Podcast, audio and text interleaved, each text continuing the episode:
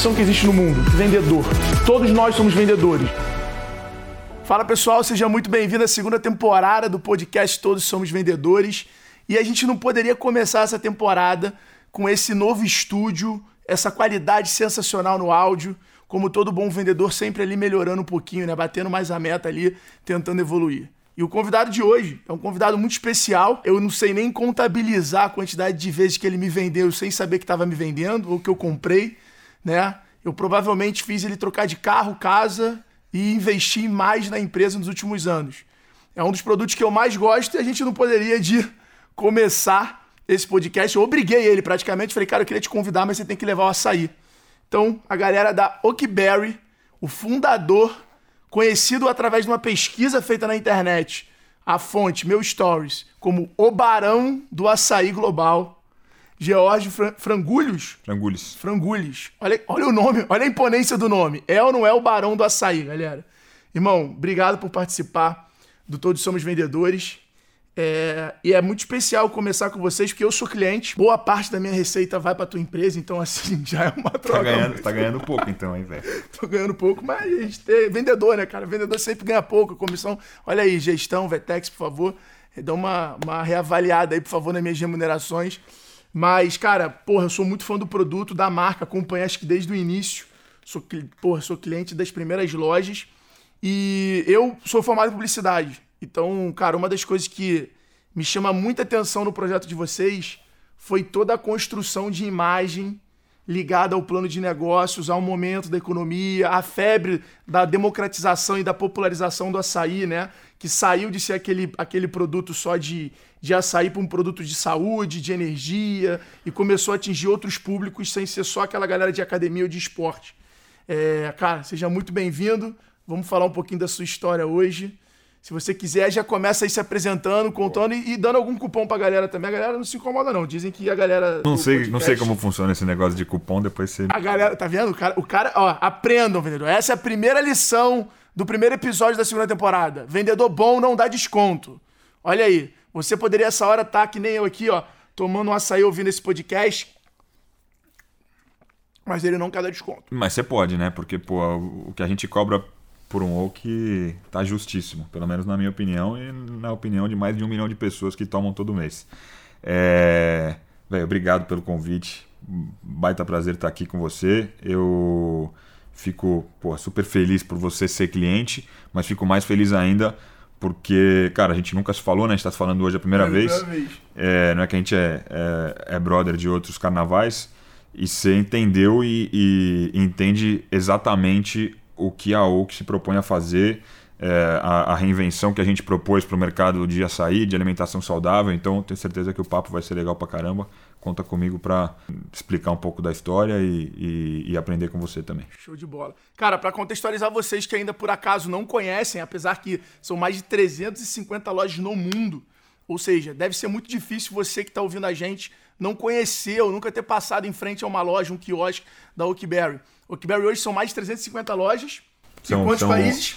É, 15 países e 60 e poucas unidades no, no pipeline. Então, cara, é, são, são mais de 350, mas a fila tá grande, graças a Deus. Não foi obviamente dos anos mais simples, né? Então era era para esse, esse pipeline estar tá um pouco mais curto e a gente teve que, que, que, trabalhar com um monte de shopping fechado durante o ano passado inteiro em, em N países diferentes. Então é, obviamente, você não pode vender, mas você também não pode abrir uma unidade enquanto o shopping está fechado, enquanto a cidade está em lockdown e por aí vai. Isso atrasou um pouco, atrapalha muito, mas foi tempo suficiente para a gente, pelo menos, arrumar casa em 2020 e, e chegar em 2021 acelerando. Cara, muito bom. Eu tenho uma frase que eu queria começar hoje o papo falando disso. Acho que a gente vai falar muito de um processo, galera, que eu falo bastante. Vocês veem minhas lives, meus livros, os posts, que é o vendedor atual, ele não vende ele faz o cliente comprar. Ou seja, ele constrói marca, ele posiciona a marca, ele constrói produto que dá match com o consumidor, que o consumidor já está querendo, ele cria rede de influência, ou seja, é uma estratégia de venda 360. Né? Você vai cercando o cliente, porque o cliente hoje está empoderado, ele é um homem consumidor, ele tem informação do celular, ele tem informação dos amigos, ele tem muita indicação. Então não é mais só a grande mídia que consegue comunicar um produto como era antigamente na televisão e na rádio. Então, eu acho que você mesmo agora já começou provando isso, né? Ou seja, você não fala o açaí, é o oak. É o... Ou seja, o seu produto, ele vai se transformando na sua marca. Princípio base, eu acho, o maior pilar e o mais importante da oak desde o começo é, foi justamente conseguir tirar todas as estigmas que, que, que existiam é, no açaí enquanto commodity e conseguir colocar um, um, brand, uma marca que pudesse se apropriar dessa commodity que é cheia de qualidade, mas que era muito mal explorada, e, e usar é, dessa commodity para mostrar uma marca é, que pode se relacionar, como você, como você falou agora, com o público em N momentos diferentes. Então, a, a o último contato que eu quero que o cara tenha com a Oak é na hora que ele está comprando. Eu quero que o cara pense na Oak na hora que ele saiu de casa de manhã e, e, pensou no almoço dele. Eu já quero que ele pense na Oak. Eu quero que ele pense na Oak na hora que ele está no uh, scrolling o, o, o, Instagram dele ali é, e ele vê um, um, post diferente porque ele sabe que a gente não faz mais do mesmo no Instagram. O cara pense na Oak na hora que ele está assistindo uma corrida na televisão. É, o cara pensa na Oak na hora que ele tá vendo ESPN e a gente tá no, no Super Bowl. É, o cara pensa na Oak na hora que ele tá vendo o Instagram de alguém que tava no baile da Vogue e tinha uma Oak dentro do baile da Vogue. Então a gente quer é, conseguir. Mudar a jornada do cara começa aí, né? Mudar a jornada do cara Pode ser na, na, forma, na forma de se conectar com a, com a marca, né? Primordialmente. E, e é isso. Açaí era, cara, ou era para o cara de academia, ou era pro cara que lutava jiu-jitsu, ou era sobremesa. Não tinha meio termo. No Brasil, né? É, e, e, fora do Brasil, o self-marketing ali do açaí era muito mais bem feito. Porque, pô, açaí é um, uma fruta, é um, um superfood, né? No mundo inteiro. E, e, as pessoas entendem isso. O cara conhece o açaí porque ele sabe que faz bem, porque ele sabe que é cheio de antioxidante, porque ele sabe que é nutritivo. E aqui a gente conhecia o açaí ou porque era de, de esportista ou porque era sobremesa e a gente esquecia de conhecer o açaí pelo que ele tinha de, de melhor. E por ter pensado no modelo de negócio fora do Brasil, a gente chegou aqui com essa mentalidade muito clara de, cara, açaí é alimento. Açaí é, é super alimento, é, essencialmente, e açaí tem muito mais valor se você oferecer para o público como algo que pode ser um substituto para o almoço dele, ou para o jantar, ou para o café da manhã, do que como um snack, ou como uma sobremesa, ou como algo estereotipado, porque é impossível de você conseguir convencer alguém a tomar algo que seja é, estereotipado ou temático todo dia. Eu quero que o cara tome Oak todo dia. Eu quero que seja o PF do, do, do cara né, na, na, mesa do escritório. E você tem um cliente grande que faz isso né, lá nos Estados Unidos. Já, já, me contaram uma vez, me contaram uma vez que tem alguém lá nos Estados Unidos que parece eu aqui no Brasil, assim. Tem, tem. É, é relativamente parecido. A hora que eu cheguei, eu inclusive achei que era, que era ele, de longe. É, o Beckham. Tá vendo? Por isso que ele vende açaí, ele gosta de agradar o cliente, entendeu? Aí por isso que o cara é o maior vendedor de açaí do mundo. Tô agradando o Beckham, pô, quando eu falo que ele parece com o Alfredo. O cara, ele, ele, ele mora em Londres e mora em Miami, né? Ele comprou o time de Miami da Major League Soccer lá. E eu já sabia que ele gostava de açaí, porque já tinha visto no Instagram dele, ele postando e tal, na, na Inglaterra. E, e, tem um outro clientaço nosso em Miami que chama Dave Grutman, que é o cara que é o, o dono de Miami, é o, o prefeito não oficial de Miami. E eles moram no mesmo prédio. E aí eu falei para esse cara, eu falei, meu, o, o DB, né, o David Beckham é um puta fã de açaí. Ele falou, cara, eu vou falar para ele. No dia seguinte, o Beckham tava na loja, o cara começou, foi na loja no primeiro dia, comprou, gostou, voltou no dia seguinte, voltou dois dias depois, Hoje acho que faz uns 35 dias consecutivos que o cara foi na loja todo dia. Falei, pro, falei pra galera puxar no sistema, porque eu tenho certeza que se a gente puxar todas as Oak do mundo, o cara, cara que mais tomou Oak no último mês foi o David Beckham. Cara, aí eu quero te perguntar, nem ele tem desconto? Nem ele, você acredita? Porra, aí fica difícil eu pedir cupom pra vocês, galera. Entra aí no, nos aplicativos, no site da Oak, pede lá no delivery. Tem delivery em todo o Brasil. Vamos, vamos agora para isso. Uma marca construída com experiência física que eu acho que é lindo, é, nem dá para saber que é açaí, ele chama atenção para essa questão de saúde. Aí quando você chega, você vê que o produto é açaí. Uhum. Hoje até é uma linha de produtos de energéticos, né? Seja, vocês começam com um produto âncora e vão seguindo o playbook agora de expandir. Mas saindo um pouco da globalização e entrando agora nessa questão pandemia, negócio físico, São Paulo tá numa né, mega polêmica agora de, de restaurante. Cara, como é que foi o delivery como base dessa pandemia. Porque, beleza, como você falou, cara, como marca, vocês continuaram atraindo investidores, empreendedores e abrindo franquias. Mas e esse lado da franquia performal, da loja que já existia não fechar? Como é que foi o delivery em cima disso? Cara, é, acho que foi um, uma dor que, que não foi exclusiva nossa, né? O mercado de alimentação, no geral, sofreu e sofreu muito desde, desde março do ano passado. É, agora, a gente tinha, sem dúvida, uma vantagem por é, já ser conhecida pelo cliente como uma operação que podia atender ele no delivery, por ser muito capilar nas cidades que mais sofreram com a pandemia, tipo São Paulo e Rio de Janeiro, né, no, no ano passado principalmente, e por ter conseguido concretizar isso que eu falei agora há pouco, de colocar a Oak num momento da, do dia daquele cliente e fazer com que ele pense em você em outros momentos. Então, mesmo sem o cara ir no, no metrô e ver uma Oak no metrô, mesmo sem o cara ir na, na, no shopping ali perto do escritório dele e ver uma Oak perto do escritório dele, ele lembrava da gente em algum momento. E a hora que ele lembrava da gente, ele sabia que a gente estava numa plataforma de delivery que ele podia é, pedir e, pô, dificilmente ia estar mais do que 2 ou 3 quilômetros da, da casa dele, né? Então, foi o suficiente para ter uma taxa de mortalidade da, da franqueadora muito abaixo da média. É, é, claro que essa taxa de mortalidade ainda não é final, porque, como você falou, né, em São Paulo porra, a polêmica continua. Hoje a gente está em fase vermelha em final de semana. Agora, final de semana que fez um puta calor, 40 graus em São Paulo, parque fechado, é, a grande maioria dos, dos shoppings fechados. É, e, e a gente sem trabalhar com 160, 170 unidades. Então, é, sofre, sofre muito, mas a gente conseguiu pelo menos entregar para o cliente uma experiência que fosse mais próxima e o, o, o aspiracional que ele já está acostumado. Né? Então, o cara pede e se sente quase que da mesma forma do que se ele tivesse, se ele tivesse recebendo o negócio é, na loja. Aqui a gente pediu, por exemplo, e, cara, é muito próximo né, Não, da, da experiência. Minutos, 18 minutos veio. E eu achei um negócio legal até. É, Cara, ele veio mais gelado, né? Ou seja, ele sai num formato um pouquinho mais congelado para exatamente ficar. Cara, eu, eu acho que a loja, era, a loja era muito perto mesmo. Porque saiu igual, parece que a mulher me entregou, assim. Chegou, e é difícil bem. açaí no delivery vir 100% igual, né? É, é, a gente sofreu bastante com isso ano passado, mas até isso o público entendeu.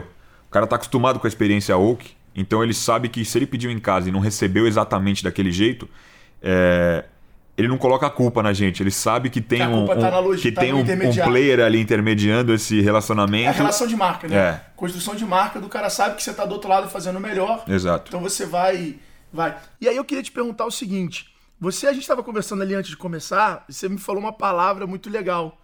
É, a relação, você optou pelo crescimento de franquia.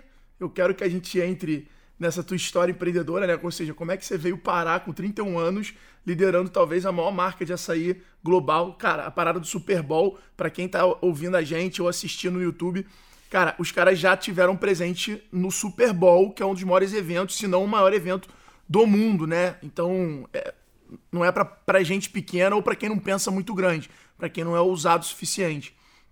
E aí eu queria saber, como é que você enxerga essa relação do franqueado com o franqueador Principalmente pelo cara sentir, às vezes, funcionário, né? Isso sempre foi um problema no Brasil. O cara coloca uma expectativa de que é só ele comprar a tua franquia que ele vai ter o teu sucesso. E não é. Ele tem que operar, ele tem que ser um gestor, ele tem que empreender, ele tem que tomar risco, fazer coisa que você às vezes não fez em outras franquias, ele tem que descobrir, né?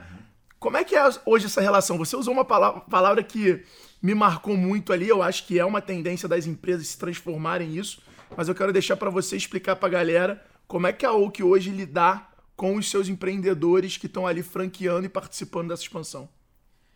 É, cara, franqueadora é um, é, um, é um negócio, um modelo de negócio maravilhoso. É, essencialmente e no papel, né? Você consegue criar a, a, tua marca e fazer, transformar a tua marca num, num, numa marca global e capilar sem precisar é, investir né? E sem, precis, sem precisar investir na, na expansão, em abrir todos os pontos de venda.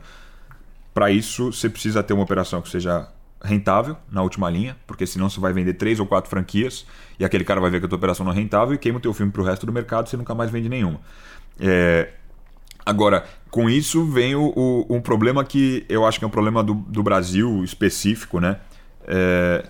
De estar tá muito acostumado a achar que vão fazer alguma coisa por você além do que é o combinado e de terceirizar, às vezes, uh, a culpa de alguma coisa que pode ser sua, ou pode ser do momento, ou pode ser do ponto, uh, para um terceiro que, é, na verdade, acabou te convencendo de forma orgânica a fazer parte da, da rede. Né? Então, cara, eu, eu tenho, tenho muita sorte na minha rede de franqueado. Né? A gente tem uma rede de franqueado é, muito uniforme, é, muito próxima. É claro que, porra, são N problemas constantes. Qualquer negócio tem. É, são problemas é, quando a gente tem 10 franqueados, hoje com 350 em, em 15 países, os problemas aumentam, mas a forma de resolver é, é parecida, né? Algo que a gente falou agora há pouco também.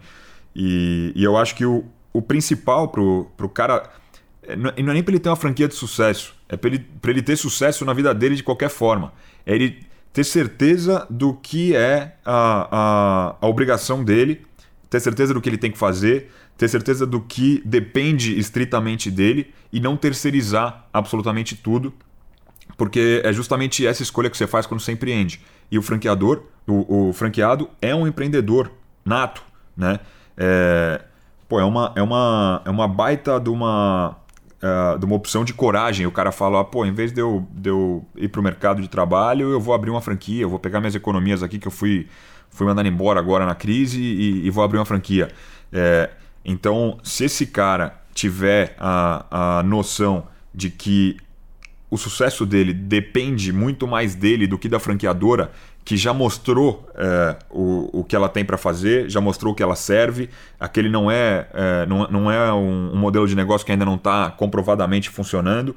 É, fica muito mais simples daquele cara conseguir ter sucesso tanto financeiro quanto psicológico, dele entender, cara, eu, eu consegui, eu peguei um, um, um, um modelo que já estava preparado, mas eu coloquei gestão, eu trabalhei bem minha equipe, eu, eu, eu ensinei meus funcionários a vender, meus funcionários são amigos de todos os funcionários do shopping, conhecem todos os gerentes daquele shopping é, pelo nome, meus funcionários estão é, sempre tratando meu cliente da forma que foi treinada e por aí vai, porque isso tudo faz diferença e, e mesmo para o consumidor, pô, a gente vai no McDonald's e você tem atendimento diferente, ele nunca vai ser idêntico, mas quanto mais parecido ele for, é, mais em casa o cliente se sente porque é isso que a gente vende quando a gente está vendendo rede, quando a gente está vendendo, vendendo o, essa relação emocional de consumo. O cara quer se sentir em casa quando ele vai na Oakberry aqui. Pô, você falou que você vai direto na Oakberry do, do Bossa Nova Mall no Santos Dumont. E aqui em São Paulo a gente pediu o Oak da loja da Manuel da Nóbrega, aqui um quilômetro e meio de onde a gente está. E a experiência tem que ser a mesma. Se o franqueado entender isso, é, ele tem muito mais chance de ter sucesso na caminhada dele como empreendedor, como franqueado e como é, como acho que como psicológico também. Não, achei foda isso que você falou, cara. É, e nunca tinha me passado pela cabeça isso, do sucesso financeiro, o sucesso psicológico, o sucesso profissional. São três coisas completamente diferentes, né? Às vezes a pessoa tem um sucesso financeiro, mas ela não se sente realizada profissionalmente. Às vezes tem um cara que tem um sucesso financeiro, tem um sucesso profissional, que é se sentir realizado, mas é frustrado psicologicamente, às vezes por causa do como ele conseguiu aquilo e tudo mais, ou do impacto que ele gera, ou com que ele ganha dinheiro. Então eu acho é, é, muito legal, galera. Anotem isso aí. Eu sempre gosto de falar de anotar, né? Quem, quem segue minhas lives lá vê o quanto eu tô sempre com um caderninho na mão. Hoje aqui não tô com um caderninho, mas com certeza essa aí eu vou botar já já é no meu bloco de notas de celular, que é tenha sucesso psicológico, se preocupe com o seu sucesso psicológico. Se você não se considerar ter um sucesso, não assumir essa responsabilidade, não importa o teu segmento, o tamanho do seu negócio, você vai ser uma pessoa frustrada e aí isso vai atrapalhar a experiência que você entrega e a marca que você está construindo. E Gil, é Gil que a galera te chama, né? Cara, me conta essa história do Super Bowl. Como é que nasce, como é que apareceu essa oportunidade? Como é que vocês tomaram esse risco? É, tenho certeza que na época foi um passo, um passo maior que a perna no sentido de estamos assumindo um risco muito grande e eu me lembro que reverberou globalmente. E eu tenho certeza que foi uma como vendedor e marqueteiro, que você não usou isso só para vender açaí no dia. Você usou isso para chegar para qualquer país hoje que você chega e fala: "A gente tava no Super Bowl". E todo mundo fala: "Porra, deixa eu parar para ouvir quem é esse empreendedor que vendeu açaí no Super Bowl" um cartão de visita internacional mesmo, né? E, e, a gente foi a primeira marca brasileira, não é a primeira marca de açaí, nem a primeira marca de é, alimentação, foi a primeira marca brasileira dentro de um Super Bowl oferecendo os produtos dela. É, cara, assim, é, é, é muito, muito difícil de, de conseguir colocar um preço na oportunidade de estar tá dentro do Super Bowl. Mas para a gente foi de graça. Então o, o preço, o preço financeiro foi zero. Né? É, a gente foi convidado para estar tá no, no Super Bowl porque o, o público é, e não é só o público brasileiro, o público global, no geral, sente falta de operações de alimentação saudável que sejam padronizadas e que entreguem experiência, que tenham marca e que sejam rápidas, por um preço que seja é, pagável, né, do ponto de vista do consumidor que está no shopping ou que está no estádio. Então, é, a gente, o, o, Bruno Soares, tenista de, de, dupla, né, inclusive atual número um do mundo, é, é nosso sócio na, na Oak. E aí começo de 2019, ele, pô, vamos tentar colocar um carrinho da Oak no, no Miami Open de tênis tal. E aí a gente conseguiu, entrou no Miami Open de tênis. É, a galera gostou do negócio. O Miami Open de tênis no primeiro, era o primeiro ano dele no estádio do, do Miami Dolphins, que é o time de futebol americano de Miami. A gente, óbvio, entregou a melhor experiência que a gente podia. E os caras falaram, pô, tem o cara do hot dog, tem o cara da cerveja, tem o outro cara do hot dog, tem o cara da pipoca, tem o cara do hambúrguer. E aquele público que estava assistindo é, tênis ah, com 40 graus na cabeça em, em, Miami em março é um público que quer alimentação saudável. Então a Oak bombou no, no negócio a ponto deles, quando, quando chegou na, na, na fase final ali, desativaram as outras operações, foram para a quadra principal e levaram a gente junto para a quadra principal. É, e a galera que estava ali do estádio gostou e falou: porra, a gente quer que vocês fiquem aqui na NFL também. Que animal. E a galera do Super Bowl viu e falou: pô, a gente quer que vocês fiquem aqui no Super Bowl também. Galera, a prova que a operação de um negócio é custo do marketing sim. Se a tua operação do teu negócio está cagada, tá errada, não está entregando uma experiência para o usuário que ele vire embaixador da tua marca, você pode perder oportunidades como essa. Isso é o mérito por uma boa operação e por encarar que experiência tem que ser um comprometimento de cima para baixo na empresa. Não é cobrar só do cara que atende teu cliente, não. É vertical. A cultura do CEO ao cara que está operando lá na ponta está alinhada com esse comprometimento de entregar a experiência além do produto ou serviço que você vende. E aí, quem sabe, vocês conseguem uma oportunidade. Cara, essa do Super Bowl eu me lembro de ter visto na Exame. Saiu em várias ah, saiu, saiu em tudo que é lugar. A gente, é claro que a partir do momento que a gente. E eu não sabia, não, tá? Que a gente teve certeza que, que a gente. mérito por, por, por operar bem antes. Na, é, eu, eu acho que oh, passa, passa pelo operar bem, mas eu acho que. É, pelo menos eu entendo o mérito da gente estar no Super Bowl como algo que vem muito mais é, lá de trás, né? É, não no sentido de, de, de trabalho efetivo, né? De dia a dia, mas de. Cara, é, a hora que a gente desenhou a Oak, a hora que eu, que eu inventei o um modelo de negócio é, do, muito parecido com o que ele é hoje, é, a, a, o, o, o fator mais óbvio para mim é falta operação de alimentação saudável no mundo sedento por comida saudável, cada vez mais. E aí quando você encontra alimentação saudável, ou ela é muito cara, ou ela demora, ou ela não tem padrão. Então, porra, então falta alimentação saudável? Não. Falta alimentação saudável, fast food. É isso que falta. Se eu fizer um fast food saudável, eu vou conseguir entregar. Tem alguém que faz isso? Tem. Os caras entregam o quê? Salada. Salada é legal pra cacete? Não é legal pra cacete salada. Dá pra você ficar tirando foto de salada e postando no Instagram? Não. O que que dá para fazer? Pô, açaí é um negócio que de repente a gente consegue modular, entregar uma experiência rápida, com preço, saudável e com uma puta de uma marca e com uma puta de uma experiência. E a gente conseguiu fazer isso e, e, e é um sentimento tão global e tão óbvio esse, é, que primeiro me impressionava que ninguém tivesse feito, nenhum dos, dos players grandes tivesse feito isso bem feito até aquele momento, e que foi muito bem percebido por esses caras que são os, cara, os líderes globais de, de esporte é, ou de evento. Então, a gente fez o Super Bowl, que é. Faz, faz um ano hoje, exatamente, inclusive. Dia 2 de fevereiro, não sei quando vai sair, mas hoje faz um aí. ano. Um ano atrás eu estava no Super Bowl em Miami um dos dias mais especiais da minha vida, sem dúvida. É, como você falou, com certeza um dia de sucesso psicológico. Porra, ou seja, não importava ali se dava lucro ou não. Nada. a última de, coisa, a última coisa que me preocupava era isso. Mas ver, ver os caras, era o jogo era era São Francisco 49ers com o Kansas City Chiefs, né? Porra, um monte de cara de Kansas, os caras de chapéu, com a cerveja na mão e um copo de, de Oakberry na outra, né? No, no estádio era algo que eu, eu via o jogo 10 minutos e voltava para frente da, da nossa operação ali para ficar filmando e vendo a galera uhum. consumir, porque foi, foi de outro mundo. E, e esse ano pô, era para estar tá lá de novo, né? Mas o Covid não, não, não deixou. É, agora Miami Open, US Open, tudo indica que, que a gente vai estar tá, que a gente vai estar tá lá de novo. Muito bom. Cara, eu, eu, eu lembro de vocês no início, vocês foram muito eficientes em duas estratégias de crescimento, que eu acho que aqui a gente fala muito de empreendedorismo, gestão e de vendas, porque por isso que o podcast é Todos Somos Vendedores. No final tá todo mundo vendendo o tempo todo. Vocês foram muito eficientes em criar uma rede de influência, então eu me lembro que vocês davam muito a sair para influenciador, faziam muita ação com post patrocinado. Uhum. É, ou seja, vocês criaram realmente o trend. Vou te contar né? mais uma boa, velho. Boa. A gente levou pelo menos um ano e meio para pagar pela primeira ação. 100% era orgânico. Tudo que a gente tinha de post era orgânico. Um ano e meio? É. Era tudo dando açaí, o cara gostando, e, cara, então. Cara, o dando açaí era raro, era, era muito pontual, assim. O que acontecia era o cara gostar do negócio, assim, assim como a venda de franquia sempre foi orgânica. Sempre é... foi o cara passar. Eu lembro, eu lembro que.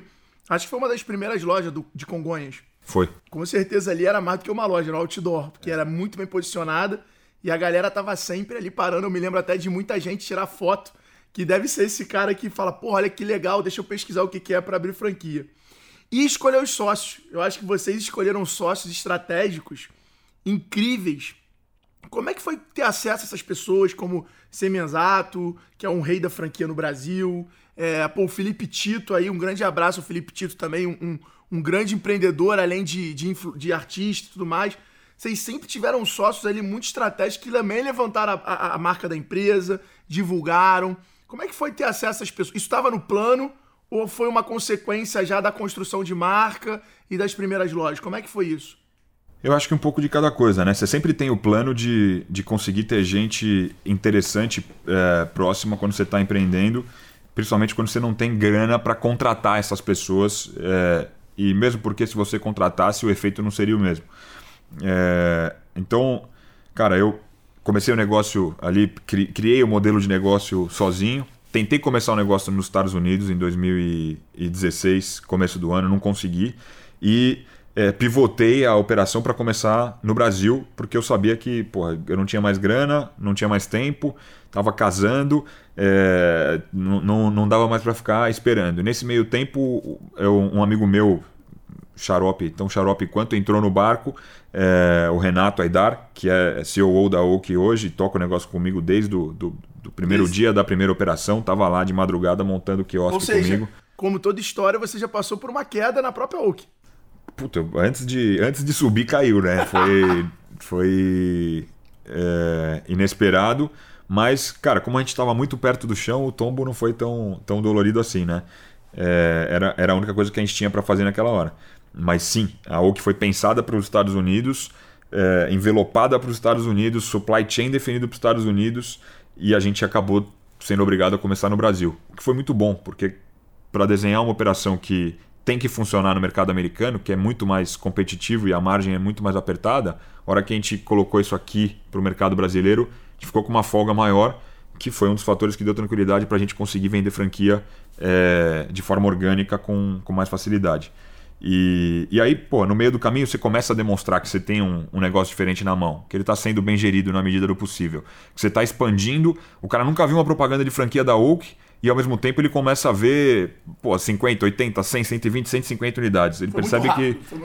Eu não sei o número exato, mas eu lembro que 2018 ali, 17, 18, foi muito rápido. Foi. Era pipocava em shopping, pipo... era, uma coisa assim é. inacreditável. E foi orgânico. Né? É, é, isso, é o cara que era nosso cliente e, e, gostava tanto do modelo de negócio que entrava no site, mandava um e-mail, sei lá, e, e, marcava uma reunião comigo primeiro, aí depois. Conta aquela história do e-mail pra galera, aquela história de como é que a galera te manda. Puta, te manda... Essa, essa, essa rola até hoje, né? Provavelmente se a gente abrir a caixa hoje do, do, do contato do franquias lá, é, vai ter alguém em inglês perguntando: é, Hello, I want to be a Oakberry franchisee in Osasco.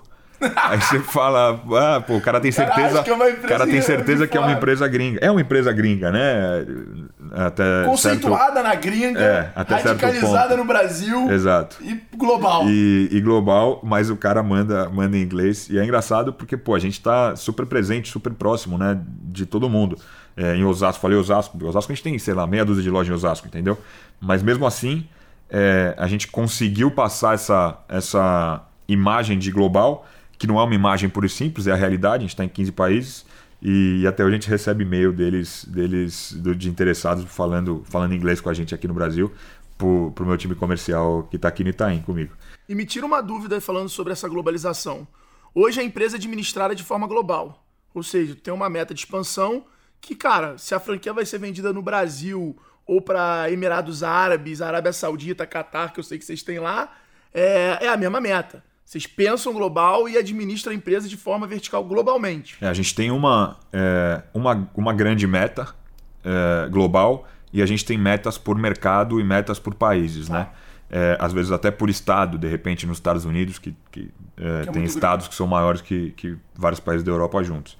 É, então, como é, principalmente 2020, pô, que, é um, que é um ano que as coisas aconteceram, todo mundo tomou uma ré forte em 2020, mas os países acabaram tendo curvas diferentes, né, de, de lockdown, de pandemia e tal. Então, se eu tivesse só essa visão macro, eu ia ficar é, buzinando para tentar chegar num número, de repente, num, num país que estava travado e esquecendo de olhar para um outro país que já tinha melhorado, que já estava com, com mais confiança, é, que o mercado já estava mais aquecido. Então, foi um ano diferente. Agora, 2021, por exemplo, a gente tem um, uma meta global, mas essa meta global ela é definida entre lojas é, por país ou por mercado. E voltando lá no, no sócio que você me perguntou, só para.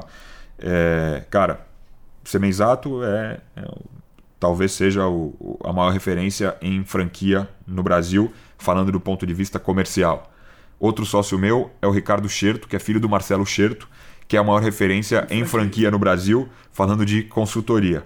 É, o Felipe Tito é meu, meu sócio em algumas é, operações da Oak, não é, não é dono da Oakberry marca, mas é franqueado e dono de algumas lojas. É um cara que é referência é, em empreendedorismo, Os referência. influências do Brasil de, é, de, lifestyle. Sem dúvida nenhuma que é. E um cara, um cara inteligentíssimo, um cara que vende muito bem a marca de uma forma muito orgânica também. E com certeza um grande vendedor de franquia. Cara, é, ele vende muito, muito, ele vende muito Oak, ele vende muita franquia.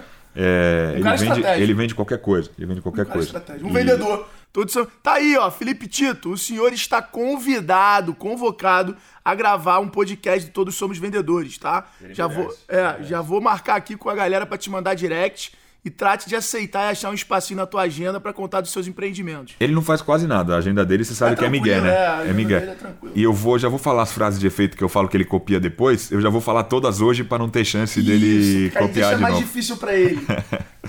é, então, pô, sem dúvida que você conseguir montar um time. Aí o Bruno Soares que eu te falei, cara, o Bruno Soares, pô, o cara é tenista, o cara não é um, um, um é óbvio que tem tino para o empreendedorismo, né? Virou meu sócio, mas é, o cara é tenista, profissional. Mas atleta e é foda, né? O os caras têm, é empreendedor. O cara tem, o cara tem uma, tem uma, uma visão aguçada, né? E o cara foi o primeiro ponto de conexão para o Miami Open que fez o cara que era da NFL conhecer a operação, que fez o cara do Super Bowl conhecer a operação, que fez ah, porra, meio mundo conhecer a operação, né? Então é, é, isso faz, faz sem dúvida muita diferença. Eu acho que tem um time é, não só um, não adianta ter um time de um monte de gente forte, cada um olhando para um lado, né? Tá todo mundo muito alinhado, todo mundo entende a Oak como uma plataforma de alimentação saudável é, e não como uma franquia de açaí. Não é isso que a gente é, não é isso que Cara, a gente faz. Isso aí, tá? Isso aí é a frase para mim que ensina muito nesse podcast. Uma plataforma. Ou seja, ele não se posiciona como um negócio de açaí é uma plataforma. O que, que isso dá de liberdade para ele no negócio? Ele pode levar o negócio dele para diversos caminhos de acordo com a tendência, comportamento de mercado, comportamento de consumo, e ele consegue ter muito mais valuation, ou seja, cada um real que ele ganha vendendo açaí, que hoje é um dos produtos que ele vende, vale muito mais a levar para mercado. E ele passa a sair dessa competição de preço de commodities, conectando com o início do podcast que ele falou que o açaí tá muito barato, que é o preço. Ou seja, é um woke, não é um açaí. E eu, eu acho que isso, galera, é brand, construção de marca, criação de valor. É, isso é fazer o cliente comprar e parar de ficar tentando vender o teu produto. Isso, ao médio e longo prazo, muda o jogo. Transforma o teu negócio de forma muito agressiva. Então, fica aí a dica com um exemplo prático que vem executando já desde 2016, não é isso? Desde o final de 16. É... E eu acho que é um. Talvez seja a única forma, hoje, né, no, no mercado atual, a única forma tangível e possível de ter uma marca duradoura. Né? É... Cara, se você tentar fazer o produto mais gostoso, o cara vai fazer o mais gostoso que você. Se você tentar fazer o mais barato, você não vai conseguir, porque alguém maior vai conseguir fazer mais barato. Se você conseguir é, fazer o mais bonito, bonito, bonito é muito relativo, né? Um vai achar mais bonito, outro vai achar mais feio. Então, ou se constrói é, uma marca que possa ser plataforma para carregar o teu conceito até o público final, independente do que você está entregando para ele. Então, e o público é parte da plataforma, né? O público, é, é, o é público é, a parte principal, é, o cara que está ali embaixo sustentando a, a, a plataforma, né? É, você só tá lá para ele e, e, ele só tá lá é, por, você. você. Então é, é o, o, ideal e é o que faz a, a roda girar. Mas, pô, a gente, assim, longe de ter inventado a roda, né? Quando a gente fez a, a, a Oak. É, tem outros casos que são tão óbvios que a gente esquece de, de prestar atenção. É, mas, pô, o Starbucks. Cara, o Starbucks é, é, não existia a marca cool de café. Não existia. Não existia. É. E não é, eles falam, né? Não é a marca de café, é um espaço para você sentir como se fosse o terceiro lugar que você mais passa Mas para isso eles precisavam de alguma coisa que tivesse no dia a dia que do cara. Café. Porra, café. Que era commodity pura. E aí o cara trouxe isso, coloca um brand, nem é o mais gostoso, definitivamente não é o mais barato, é, mas é, é, é, a referência de mercado. E aí ele te vende 500 outras coisas. Você compra caneca, você compra cápsula para tomar em casa, mesmo sabendo que não é a melhor e, e sabendo que é mais não, cara. Tem visita turística nas primeiras lojas. Cara, Os caras tem, já viraram tem, tem, uma experiência mesmo. É, é, uma, né, é um estilo de vida. É uma né? comunidade, vira uma comunidade. Uma comunidade. Eu acho que é algo que tem um pouco disso também. E, e ah. até, porra, até o McDonald's, né? O McDonald's começou com hambúrguer, começou de um jeito ali. E aí, de, depois que você consolida aquilo, descomoditiza aquilo e transforma aquilo no teu core e fala, cara, eu sou a referência nisso, você já convenceu o teu público que você consegue pegar alguma coisa e fazer aquilo muito bem feito e ele vai confiar em você no que você oferecer para ele. Só que você não pode dar uma experiência de merda em outro produto. Então, a hora que a gente vai lançar, a gente lançou agora o Passouk. Passouk é paçoca com açaí liofilizado, açaí é, em pó. E a Passouk. Pô, primeiro mês a gente colocou para vender em metade da rede, mais ou menos, vendeu 50 mil é, unidades. A galera pirou. Agora todos os franqueados do mundo inteiro, os caras querem passo. Ninguém nunca comeu paçoca no, na Arábia Saudita. E os caras querem paçoca, a gente está exportando paçoca. Animal. O Energy, é a mesma coisa.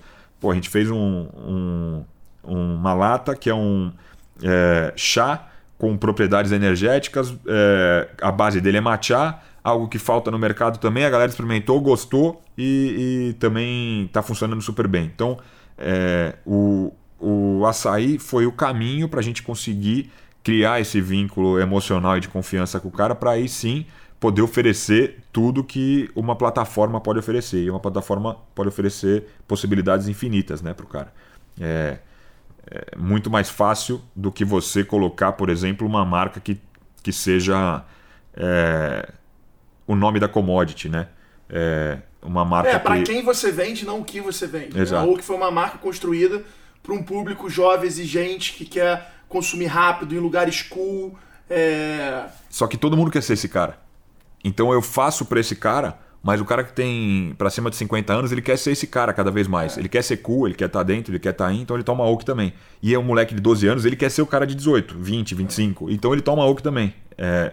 Então a gente conseguiu é, essas, é, eu não sou muito dessas, desses é, estereótipos técnicos de público-alvo e o cacete, não sei o que. Eu sei que vocês são cheios de métodos e eu tal. não, o Thales é mais, hein? cheio o de, Thales só assiste podcast cheio de, com legenda.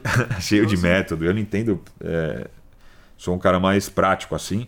E, e, eu acho que, cara, você não pode ter público-alvo, você não pode ficar tentando definir quem vai comprar teu produto. Eu estou falando especificamente do meu negócio, né? É, eu acho que você acaba penalizando uma parte muito grande é, do teu potencial se você fizer isso. E mesmo que o Starbucks da vida diga que faz isso, eu sei que não faz é, na prática se tivesse fazendo, não era o Starbucks, entendeu? Talvez fosse a cafeteria que tem aqui na esquina, que tem 10 ou 15 unidades há 20 anos. Cara, eu acho muito foda.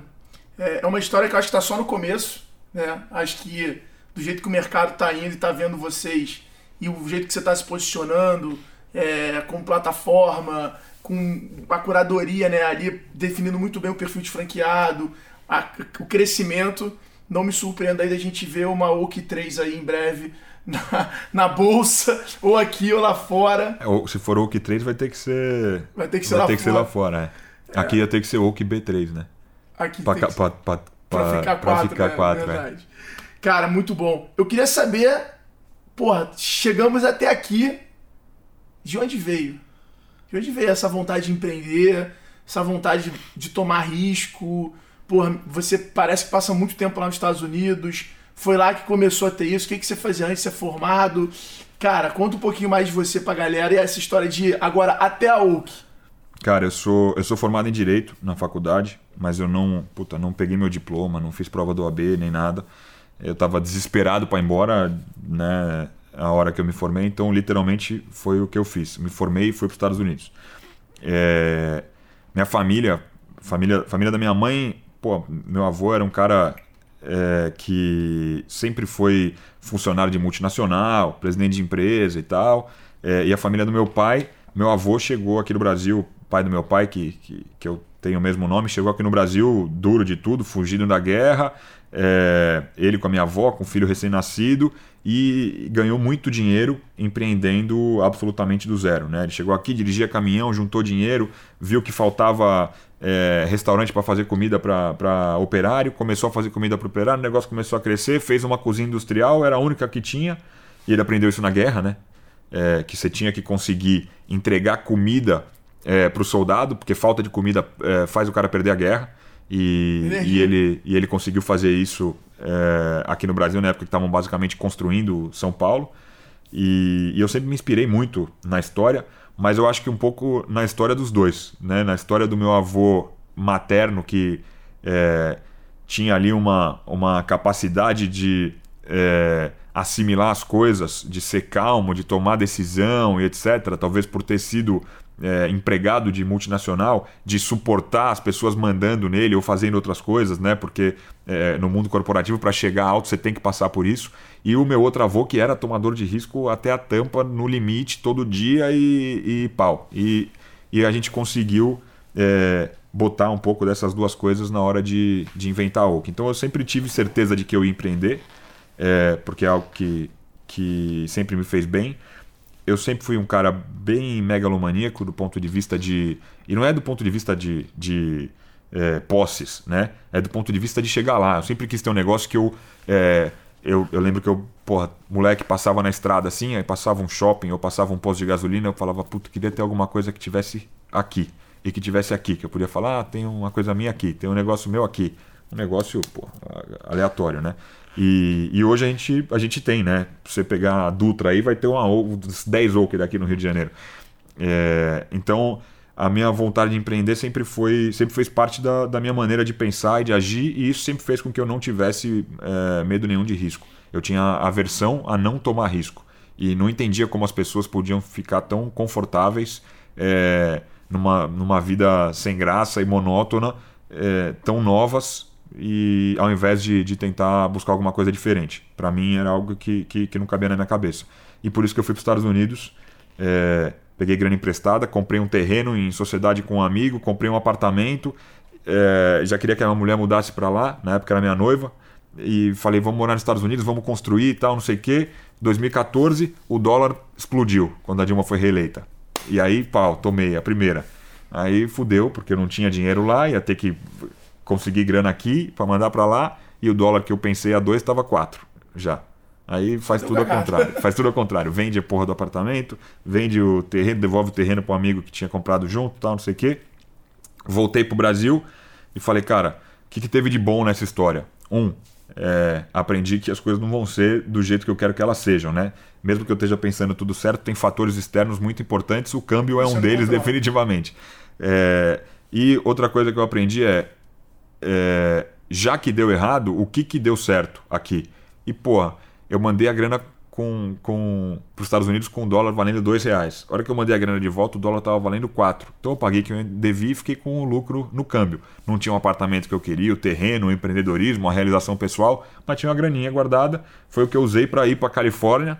É, isso eu tinha feito em Miami, né? Eu fui para Califórnia e lá que eu fiquei é, num período meio sabático barra é, caçando assunto para achar o Momento que eu de tinha pesquisa. que. Momento de pesquisa. É, velho, mais ou menos. Eu fui pra lá porque eu falei, cara, eu não vou ficar no Brasil e eu preciso encontrar alguma coisa que Chegou a ficar faça tempo sentido. no Brasil, quando tu voltou de lá? Eu, eu ficava entre Miami e aqui, né? Ficava três meses lá, voltava, ficava um mês aqui, aí ficava 45 dias lá. Aí quando eu voltei permanentemente, eu vendi o apartamento que eu tava morando lá em Miami em é, julho de 2015 e outubro, novembro de 2015 eu já fui para para Califórnia, né? Para para tentar encontrar o modelo de negócio ideal e encontrei. Foi, foi ali que eu percebi que é, e percebi na marra, já falei, contei essa história várias vezes, mas é, é, é fato, foi desse jeito mesmo, né? Eu tentava comer alguma coisa na hora do almoço e ou tinha restaurante saudável que era caro, demorava, é, não Bem tinha caro. padrão, bem caro, ou tinha restaurante fast food normal, ou tinha um cara que fazia salada e que era rápido e tal, mas era salada, né? Não tinha muito diferencial. E, eu, e porra, tinha uma puta fila no cara da salada, uma puta fila no cara do saudável caro. E eu falei, cara, se eu juntar os dois, vou, vou, vou ter um business interessante. O que, que eu posso fazer que eu consiga padronizar e que eu consiga ter diferencial e que ninguém ainda se apropriou como marca é, para transformar isso num, num core que seja é, a base para uma futura plataforma. E aí pensei no açaí e comecei a desenhar o modelo de Oak. Então é, eu sempre soube que eu ia empreender de alguma forma, podia ter feito 500 coisas e ter quebrado, que eu ia continuar e, e essa era a minha, esse era meu drive e vai continuar sendo pro resto da vida. Cara, que animal. Deve ter muita gente que tá assistindo a gente agora que, sem sombra de dúvidas, tá pensando em abrir um negócio, é, tá nesse momento de, porra, precificar. É, quais seriam suas dicas, assim, para essa galera empreendedora, para fazer nesse momento, assim, três dicas que você fala assim, cara, se eu pudesse ensinar pro meu filho agora, essa, ou, ou, ou escrever uma carta para ler daqui a 20 anos, essa, essas três coisas, tipo, ah, criar marca, é, crescer devagar. Quais são três coisas, assim, três dicas matador, três insights Cara, você dá pra galera, assim, que te marca? é, se todo mundo que você perguntar da tua ideia de negócio te falar que ele parece um mau negócio, faça, porque tem muito mais chance dele dar certo, na minha opinião. Essa é uma importante. Eu falo que quando os amigos zoam, você continua. Quando a família duvida, você dobra o investimento. entendeu? É, é, é, é mais, ou mais ou menos isso. É, outra coisa é não tenta inventar a roda. Não tenta criar a nova Amazon ou o novo Facebook é, ou a SpaceX. Não acha que você é o Elon Musk, porque muito provavelmente você não é esse cara. Eu não sou. Você até é um pouquinho mais, né? Mas Não, eu- pô, tô longe Mas eu- mas Sou só eu- um bom vendedor carismático, empatia. Dá o like aí, compartilha. Mas, é, então, porra, desses caras são cinco por geração, né? Então não fica tentando inventar muito a roda e analisa alguma coisa que faz falta no teu dia a dia, porque do jeito que o mundo é hoje e, e a forma é tão parecida com que as pessoas vivem, que se falta no teu dia a dia, muito provavelmente falta no dia a dia de mais gente. E se falta no dia a dia de mais gente, é algo que o cara está acostumado a consumir e a usar quase todo dia. Então é algo que pode crescer, que pode ser capilar e que tem mercado. É, essa é uma, uma outra dica boa e uma dica que eu ainda uso até para escolher o que a gente vai lançar de novo na, na Oak, né? o que a gente vai fazer, para onde a gente vai. Se você for pensar num negócio, pensa num negócio para ele ser global. Pense em algo que você consiga encaixar em qualquer mercado, porque a dinâmica com que os mercados mudam é muito rápida e hoje o mercado é, brasileiro aqui pode ser mais parecido com o mercado que você acha que é o mercado de fora do Brasil do que o mercado brasileiro que você conhece hoje. E até teu negócio pegar e teu negócio acontecer, isso já vai ter mudado de novo. Né? Então pense em algo que se encaixe em qualquer cidade grande, global, em qualquer cidade cosmopolita, porque é, primeiro, são esses caras que formam a opinião do resto do mundo, e segundo, fica muito mais fácil de você pivotar o negócio, é, que foi o que eu fiz lá no começo, porque não ia dar certo nos Estados Unidos, a gente começa em São Paulo. né? Pivotar, às vezes, é um bem necessário. Cara, é, é, é um bem necessário e pode ser a única chance de, de fazer teu negócio sobreviver, né? E pivotar, galera, é pivotar produto, pivotar público, pivotar ope- tipo de operação. Então não é só pivotar, não é mudar o negócio como um todo. Você pode, às vezes, pivotar uma parte ali do seu negócio. Não, Cara, pode, você... não pode ter ego, né? Não nessa pode hora. ter ego, não pode ter ego. E ele falou uma coisa muito legal que me lembrou de uma frase que o Geraldo, que é o cofundador e CEO da Vetex, ele sempre fala pra gente, para não usar a intuição empírica, né? Sempre tentar utilizar a tua intuição racional. Ou seja, vai até os dados, estuda, pega referências e aí você deixa a tua intuição trabalhar em cima de, de algo racional e não de algo empírico que muitas vezes não vai fazer sentido nenhum. Isso acaba te ajudando, né? A intuição para refinar, né? Você tem que refinar. Você usa os dados não é para tomar decisão, mas é para ele conseguir refinar a sua intuição e você continuar agindo com essa crença que é a, mistura ali de acreditar, de entender daquilo, de ser bom, de se garantir, estar confiante. Eu acho que isso aí é o que faz a diferença na hora de você tomar uma decisão de negócio e empreender maior. Irmão, prazer imenso. É, sou, como te falei, acabo falando a mesma coisa. Sou fã da marca, sou consumidor da marca é, e não vou desistir de tentar um cupomzinho. é, brincadeiras à parte, assim, cara, parabéns pelo que vocês estão fazendo. Para mim, como empreendedor, ver um cara de 31 anos é, levando o nome do Brasil pro mundo, tendo essa coisa que a Vetex tem muito de, cara, o Brasil não é só samba e carnaval, né? Não é só samba, é, samba e futebol. O Brasil tem uma capacidade de no agrobusiness, na tecnologia, hoje em dia no surf. É, então, assim, o Brasil também pode ser protagonista no mundo dos negócios. Eu acho que assim como a Vetex, a Oak é, e outras empresas, a gente tem conseguido mostrar isso para o mundo, seja na Nasdaq, seja nos fundos de investimento, seja no modelo de expansão. E vocês são um desses caras que estão botando essa energia. A gente na Vetex costuma chamar de Brazilian Storm. Então, é, é mais ou menos como eu olho para vocês, como eu olho para o case de vocês. E espero que a Oak abra sempre uma loja perto de onde eu esteja morando. Cara, tem, tem grande, chance, grande chance disso acontecer.